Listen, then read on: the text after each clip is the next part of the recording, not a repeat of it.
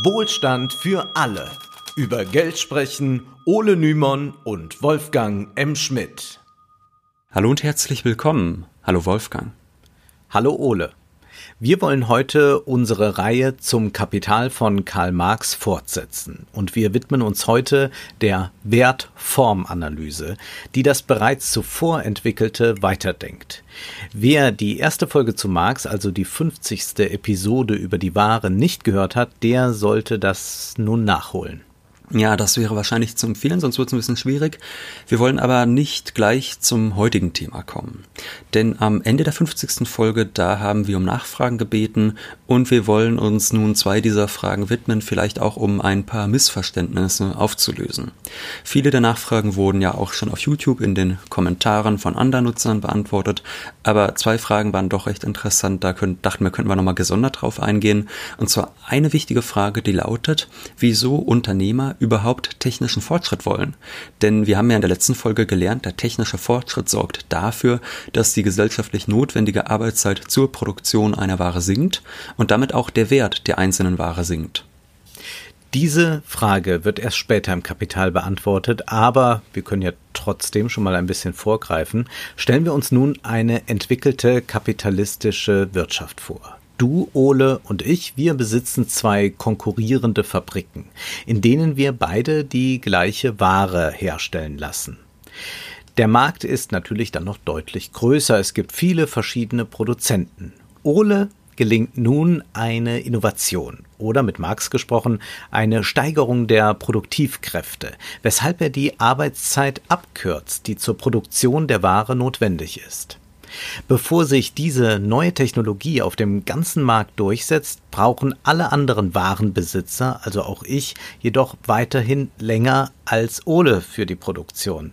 Es dauert eben immer eine Weile, bis sich eine neue Technologie dann wirklich überall ausgebreitet hat. So, und jetzt stellen wir uns mal vor, ich kann durch meine Innovation doppelt so schnell die Ware produzieren wie alle anderen. In meiner Ware sind drei Stunden Arbeitszeit enthalten, in der Ware von Wolfgang und allen anderen Produzenten sind sechs Stunden enthalten. Dann habe ich zwei Möglichkeiten. Entweder ich verkaufe zum gleichen Preis wie Wolfgang, obwohl ich günstiger produziere, dann streiche ich richtig dicke Extragewinne ein. Oder ich verkaufe zu meinen Produktionskosten, dann verdränge ich Wolfgang vom Markt. Oder ich gehe halt einen Mittelweg aus beidem. Dann verdränge ich Wolfgang vielleicht vom Markt, aber mache immer noch schöne Extragewinne. Und äh, diese, dieses Problem, also das oder die Beantwortung dieser Frage beantwortet eben auch gleich, warum alle Unternehmer immer wieder versuchen, ihre Produktivkräfte zu steigern, obwohl dadurch ja der Wert der einzelnen Ware sinkt. Der Tauschwert der Ware sinkt nämlich erst, wenn sich die neue Technologie durchgesetzt hat. Und in der Zwischenzeit kann der innovative Kapitalist seine Mitbewerber vom Markt drängen und extra äh, Profite eintreiben. Tut Ole das nicht, dann tue ich es und verdränge ihn dann genauso rücksichtslos vom Markt, wie er in unserem Beispiel mich verdrängt hat. Mit Moral hat das auch nichts zu tun. Das sind die Dynamiken. Deshalb ist Innovation im Kapitalismus so wichtig, auch wenn sie langfristig die einzelne Ware entwertet. Letztlich ist diese Theorie des Wettbewerbs auch eine, die heute von vielen konservativen Ökonomen genauso vertreten wird, nur eben mit anderen Begrifflichkeiten und einer anderen theoretischen Herleitung. Ja, und es gab noch eine weitere interessante Frage, auf die wir mal kurz eingehen wollen, nämlich inwiefern lässt sich eigentlich der Tauschwert vom Gebrauchswert trennen? Die Frage lautete, ich zitiere jetzt einfach mal, was ich noch nicht verstehe, ist, wie Marx dazu kommt, den Tauschwert statt den Gebrauchswert als maßgeblichen Wertträger zu bestimmen, beziehungsweise wie er den Tauschwert vom Gebrauchswert trennen kann. Wenn ich Hunger habe, bin ich mitunter auch bereit, drei Eisenbarren für ein Brot zu tauschen, auch wenn die abstrakte menschliche Arbeitskraft im Brot nur der eines Eisenbarren entspräche. In diesem Moment ist für mich Brot schlicht nützlicher als Eisen. Ja, die Frage ist berechtigt. Und man muss gleich feststellen, ganz lassen sich Gebrauchswert und Tauschwert nicht trennen. Denn wenn etwas für niemanden einen Nutzen hat, dann wird er auch nichts dagegen eintauschen. Das stellt auch Marx fest. Aber das beantwortet die Frage noch nicht. Heutzutage wird die Arbeitswertlehre von vielen neoklassischen Ökonomen mit dem Argument verworfen, Wert sei rein subjektiv und es wird gar nicht zwischen Tausch und Gebrauchswert unterschieden. Gern wird in der Volkswirtschaftslehre das Beispiel eines Verdurstenden gebracht, der bereit ist, sehr viel für ein Glas Wasser zu zahlen. Das ist eine ähnliche Denkweise wie oben im zitierten Beispiel. Da geht es dann um theoretische Konzepte wie Grenznutzen, die hier nicht weiter erörtert werden können. Aber ganz drastisch gesagt, Marx interessiert sich nicht für den Einzelnen, der da verdursten könnte, sondern für die kapitalistische Produktionsweise im idealen Durchschnitt. Es mag ja sein, dass ein Verdurstender irgendwo in der Wüste bereit ist, horrende Summen zu zahlen für ein Glas Wasser, wenn er auf jemanden tritt, der vielleicht welches für ihn hätte. Aber wenn wir diese Logik jetzt wirklich weitertreiben würden, dann müsste ja theoretisch bei jedem Warenkauf gefeilscht werden, wie viel die Ware ihrem Käufer wirklich wert ist so wie in dieser besonderen Situation in der Wüste, wurde dann nach dieser Logik überall gefeilscht. Ist ein bisschen dann wie auf dem Flohmarkt, wenn man gefragt wird, äh, ja, wie viel ist Ihnen denn der Pulli wert? Und wir werden aber doch feststellen, dass diese Flohmarktsituation doch äußerst selten im alltäglichen Einkauf ist. Und stellen wir uns mal vor, du, Ole, bist am Verdursten, sagst, jetzt muss ich aber dringend in den Supermarkt eine Flasche Wasser kaufen und an der Kasse, da sitzt jemand, der erkennt das auch gleich. Oh, oh da wird's langsam knapp, der braucht dringend Wasser und dann sagt er, ach, Sie verdursten ja äh, wohl gerade. Na, dann ist Ihnen das Wasser doch sicherlich viel mehr wert, als hier auf dem Preisschild steht. Ja. Also wie wir wissen, passiert das in entwickelten kapitalistischen Verhältnissen nicht. Im Regelfall ist der subjektive Grenznutzen, den ich aus einer Flasche Wasser ziehe, absolut egal, wenn ich im Supermarkt, äh, also eben in entwickelten Verhältnissen, Wasser kaufe. Entweder ich bin bereit, bei einem bestimmten Preis, der für jeden gleich ist, zu kaufen oder nicht. Der Preis ist für alle gleich und dies bedeutet ja, das deutet ja schon darauf hin, dass es einen objektiven, bestimmbaren Wert geben muss, der nicht mit dem subjektiven Nutzen der Wasserflasche zu tun hat. Und eine mögliche Erklärung dazu wäre eben die Arbeitswertlehre. Nun wollen wir aber kurz einmal abbrechen, denn all das, was wir hier schon ausgeführt haben, das greift eigentlich schon zu weit. Wir befinden uns noch ganz am Anfang des Kapitals. Diese Fragen haben wir mit etwas Alltagswissen beantwortet wird, um die Denkweise verständlicher zu machen. Aber soweit sind wir eben noch nicht im Kapital vorangeschritten. Also kommen wir zum eigentlichen Thema dieser Folge, nämlich zur Wertformanalyse. Die Wertformanalyse, das können wir gleich mal zu Beginn feststellen, die ist anspruchsvoll und sie hat auch ein großes Ziel. Marx schreibt, jedermann weiß, wenn er auch sonst nichts weiß, dass die Waren eine mit den bunten Naturalformen ihrer Gebrauchswerte höchst frappant kontrastierende gemeinsame Wertform besitzen, die Geldform. Hier gilt es jedoch zu leisten, was von der bürgerlichen Ökonomie nicht einmal versucht ward, nämlich die Genesis dieser Geldform nachzuweisen also die Entwicklung des im Wertverhältnis der Waren enthaltenen Wertausdrucks von seiner einfachsten, unscheinbarsten Gestalt bis zur blendenden Geldform zu verfolgen. Damit verschwindet zugleich das Geldrätsel Marx entwickelt also begrifflich den Ursprung der Geldform, nachdem er bereits die Ware analysiert hat. Und dazu betrachtet er die Wertform. Er fragt sich also, wie Wert dargestellt wird, welche Formen er annimmt. Dieses, Kapital leitet, dieses Kapitel leitet also her, wie schon im einfachen Tausch zweier Waren der Wertausdruck enthalten ist, der am Ende nicht mehr zwischen zwei beliebigen Waren, sondern zwischen allen Waren und dem Geld besteht. Wie geht Marx dabei vor? Man könnte sagen, er geht umgekehrt vor wie vorher. Also als er die Ware analysiert hat, da hat er ja vorausgesetzt, dass es einen Tauschwert gibt, um daraus dann zu schließen, was die wertbildende Substanz der Ware ist. Nun ist es andersherum, der Wert der Ware wird vorausgesetzt und der Tauschwert wird erklärt. Das mag nun verwirren. Wir haben selbst in der letzten Folge erklärt, dass Marx die Begriffe Tauschwert und Wert synonym verwendet. Doch nachdem er das getan hat, korrigiert er sich im Nachhinein selbst. Er schreibt, wenn es im Eingang dieses Kapitels in der gang und gäben Manier hieß, die Ware ist Gebrauchswert und Tauschwert, so war dies genau genommen falsch. Die Ware ist Gebrauchswert und Wert. Sie stellt sich dar als dies Doppelte, was sie ist, sobald ihr Wert eine eigene, von ihrer Naturalform verschiedene Erscheinungsform besitzt, die des Tauschwerts, Und sie besitzt diese Form niemals isoliert betrachtet, sondern stets nur im Wert- und Austausch oder Austauschverhältnis zu einer zweiten verschiedenartigen Ware.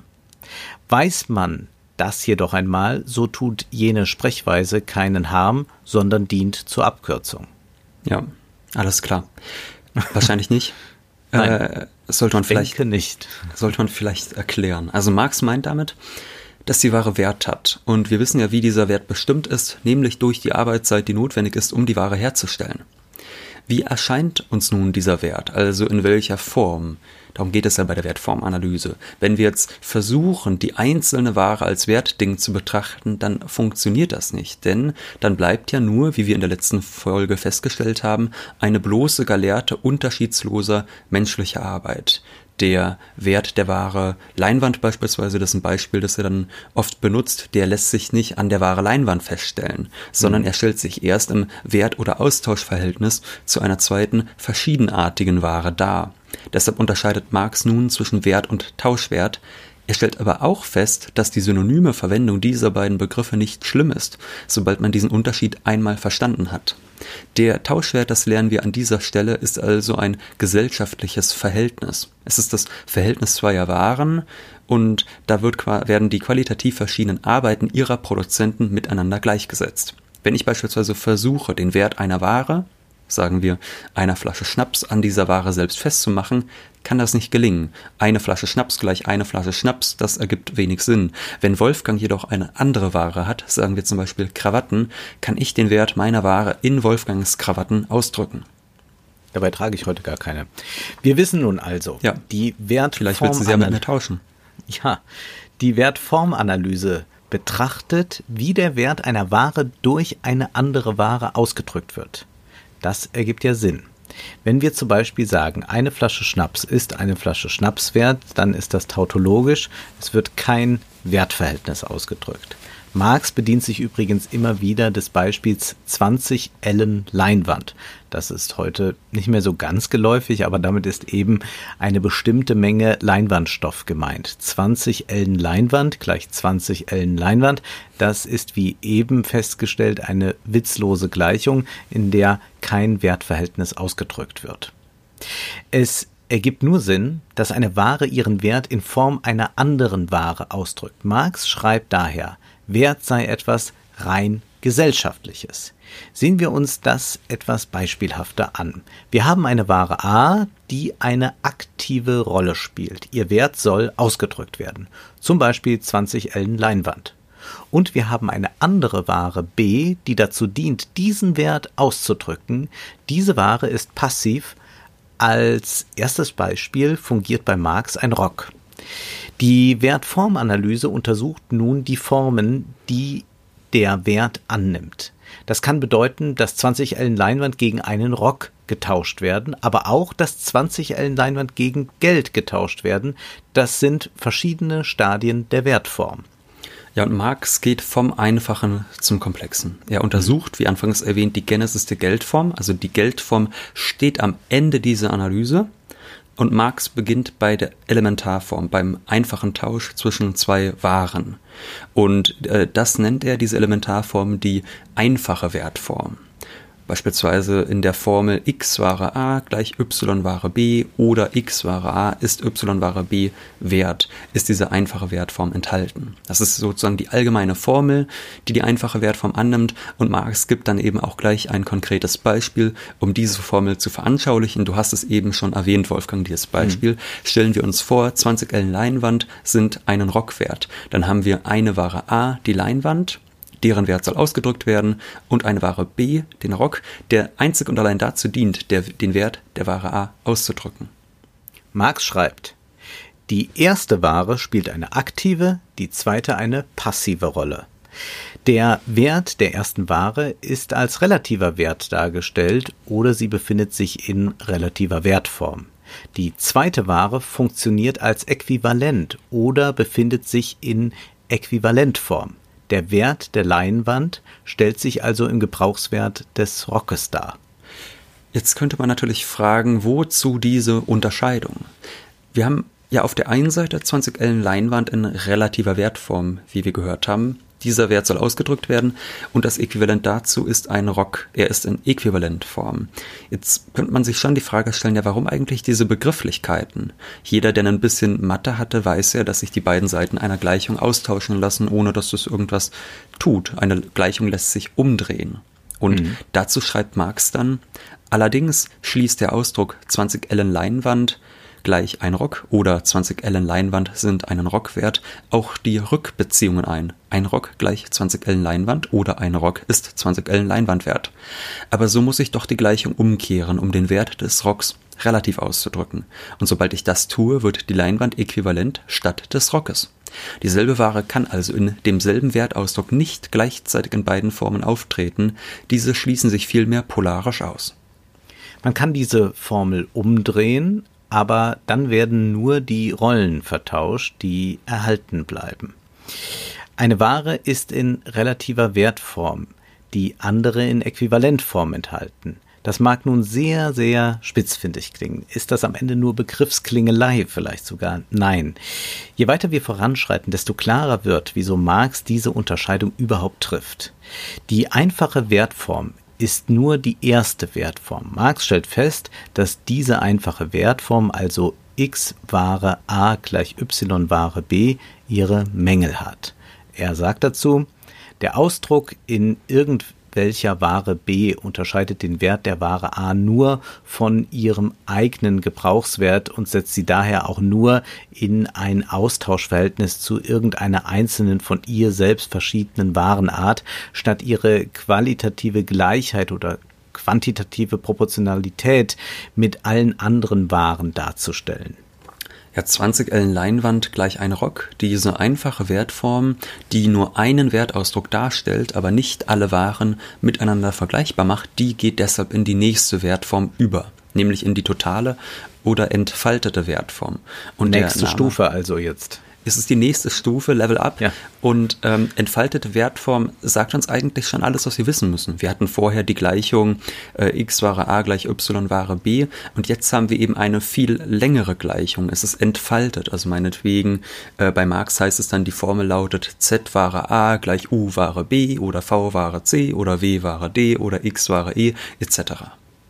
Okay, diese entfaltete Wertform setzt nun eine einzelne Ware, etwa 20 Ellen Leinwand, als relativen Wert. Die anderen Werte dienen jeweils als Äquivalent. Wenn es 1000 verschiedene Waren gibt, dann drückt die Ware Leinwand also ihren Wert in 999 anderen Waren aus, die als Äquivalente fungieren. Letztlich wird eine sehr lange Kette gebildet. Marx hält dazu dann fest, durch ihre Wertform steht die Leinwand daher jetzt auch in gesellschaftlichem Verhältnis nicht mehr nur zu nur einer einzelnen Warenart, sondern zur wahren Welt.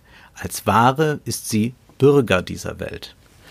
Die Wertformanalyse schreitet voran, aber auch die entfaltete Wertform, die ist immer noch ungenügend, denn die menschliche Arbeit oder das Ergebnis menschlicher Arbeit besitzt in diesem Fall immer noch keine einheitliche Erscheinungsform. Wir haben jetzt eine sehr lange, lange Kette von Waren, die als Ausdruck einer Ware dient. Und theoretisch müssten wir jetzt ja für jede einzelne Ware, wenn sie in die relative Wertform gebracht werden soll, eine neue Kette beginnen. Das ist nicht sonderlich sinnvoll. Also jetzt haben wir wirklich auf einer Seite eine, also Ware A und auf der anderen Seite dann unfassbar viele andere Waren. Wenn wir aber dieses Verhältnis umdrehen, und die Leinwand nicht mehr in die relative Wertform setzen, sondern als Äquivalent, dann sieht die Welt tatsächlich ganz anders aus. Das bedeutet, nun nehmen wir alle Waren außer der Leinwand in die relative Wertform. Ihr Wert soll ausgedrückt werden. Ware A, also die aktive Ware, kann Rock, Tee, Kaffee, Weizen, Gold, Eisen etc. sein. Die passive Ware B ist nun Leinwand. Das bedeutet, alle Waren drücken ihren Wert in einer Ware aus, nämlich Leinwand. Es gibt eine Ware, die zum sogenannten allgemeinen Äquivalent wird. Daher heißt diese Wertform auch allgemeine Wertform. Eine Ware wird dazu bestimmt, als allgemeines Äquivalent zu fungieren und wie wir wissen, gibt es eine Ware, die sich dabei besonders herausgebildet hat, nämlich Gold. Und damit sind wir bei der vierten und auch letzten Wertform, nämlich der Geldform, angekommen. Also das Schwierigste ist jetzt schon mal getan, kann man glaube ich zur Beruhigung sagen. Die Ware Gold ersetzt nun die Leinwand als allgemeines Äquivalent und letztlich unterscheidet sich die Geldform daher auch kaum von der dritten Wertform, also von der allgemeinen Wertform. Oder wie Marx schreibt, Gold tritt den anderen Waren nur als Geld gegenüber, weil es ihnen bereits zuvor als Ware gegenüberstand. Gleich allen anderen Waren funktionierte es auch als Äquivalent, sei es als einzelnes Äquivalent in vereinzelten Austauschakten, sei es als besonderes Äquivalent neben anderen Warenäquivalenten. Nach und nach funktionierte es in engeren oder weiteren Kreisen als allgemeines Äquivalent.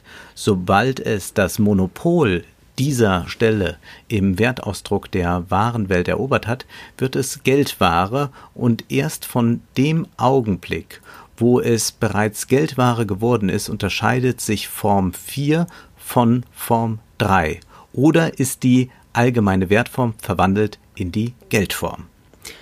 Und damit erklärt sich auch die Frage, die vorhin aufkam. Wir hatten ja gefragt, wozu diese Unterscheidung zwischen relativer Wertform und Äquivalentform? Ist es denn so wichtig? Kann man das nicht einfach umkehren, auch diese Gleichung? Und nun sehen wir, je weiter diese Wertformanalyse fortschreitet, desto größer wird tatsächlich der Unterschied zwischen den beiden Polen. Wir haben am Ende unserer Wertformanalyse eine Ware, die als allgemeines Äquivalent aller anderen Waren erscheint. Anfangs erschien diese Zuteilung der beiden Pole, also relativer Wert und Äquivalent, Äquivalent, ja noch sehr zufällig und Marx benutzt deshalb auch für die einfache Wertform das Synonym zufällige Wertform. Nun, am Ende der Analyse sehen wir, dass diese Zuordnung, die Schaffung dieser zweier Pole keineswegs willkürlich ist. Die Form, die wir am Ende erkennen, ist also schon in der einfachen Wertform zu finden, wenn auch nicht gleichermaßen entwickelt. Letztlich lässt sich die Geldform zurückentwickeln in die allgemeine Wertform, diese in die entfaltete Wertform und diese wiederum in die einfache Wertform. Erinnern wir uns daher noch einmal zurück, was Marx am Anfang geschrieben hat und was wir zitiert haben. Marx nahm sich vor, Zitat, zu leisten, was von der bürgerlichen Ökonomie nicht einmal versucht ward, nämlich die Genesis dieser Geldform nachzuweisen, also die Entwicklung des im Wertverhältnis der Waren enthaltenen Wertausdrucks von seiner einfachsten, unscheinbarsten Gestalt bis zur blendenden Geldform zu verfolgen, damit verschwindet zugleich das Geldrätsel. Diese begriffliche Entwicklung haben wir nun nachvollzogen. Wir sind also nochmal ganz zurückgegangen. Es ist ein bisschen wie Archäologie, könnte man auch machen, sagen. Ja, also man guckt mal, wo kommt denn eigentlich das Ganze her? Wir sind am Ende bei der Geldform dann eben angekommen. Eine Ware ist zur Geldware geworden. Marx schreibt daher auch von der Verdopplung der Ware in Ware und Geld einen äußeren Gegensatz, worin sie ihren immanenten Gegensatz von Gebrauchswert und Wert darstellen. Das bedeutet, dass die Unterscheidung zwischen Gebrauchs- und Tauschwert nun auch eigenständige Form annimmt. Und nachdem wir die Wertformanalyse nachvollzogen haben, können wir jetzt die Warenzirkulation betrachten, die uns dann zur Frage führt, wie aus Geld Kapital wird und wie eigentlich der Mehrwert entsteht. Also da kann man schon mal gleich sagen, das ist der vielleicht strittigste Punkt der Marxischen Theorie. Aber es wird dann auch ein bisschen einfacher wieder, doch, scheint mir. Ja. Also das war jetzt schon, man muss es sagen, es ist sehr, sehr schwierig. Ja. Also es wird irgendwann dann alles sehr klar, aber es ist wirklich nicht leicht. Doch die Mehrwerttheorie, die beschäftigt uns dann erst in der nächsten Marx-Folge. Nun ist erst einmal Schluss für heute, wirklich genug gearbeitet, denn wir wissen ja, Zeit ist Geld. Prosit. Das war Wohlstand für alle. Ihr könnt uns finanziell unterstützen über paypal.me-ole und Wolfgang oder über die in der Beschreibung angegebene Bankverbindung. Herzlichen Dank.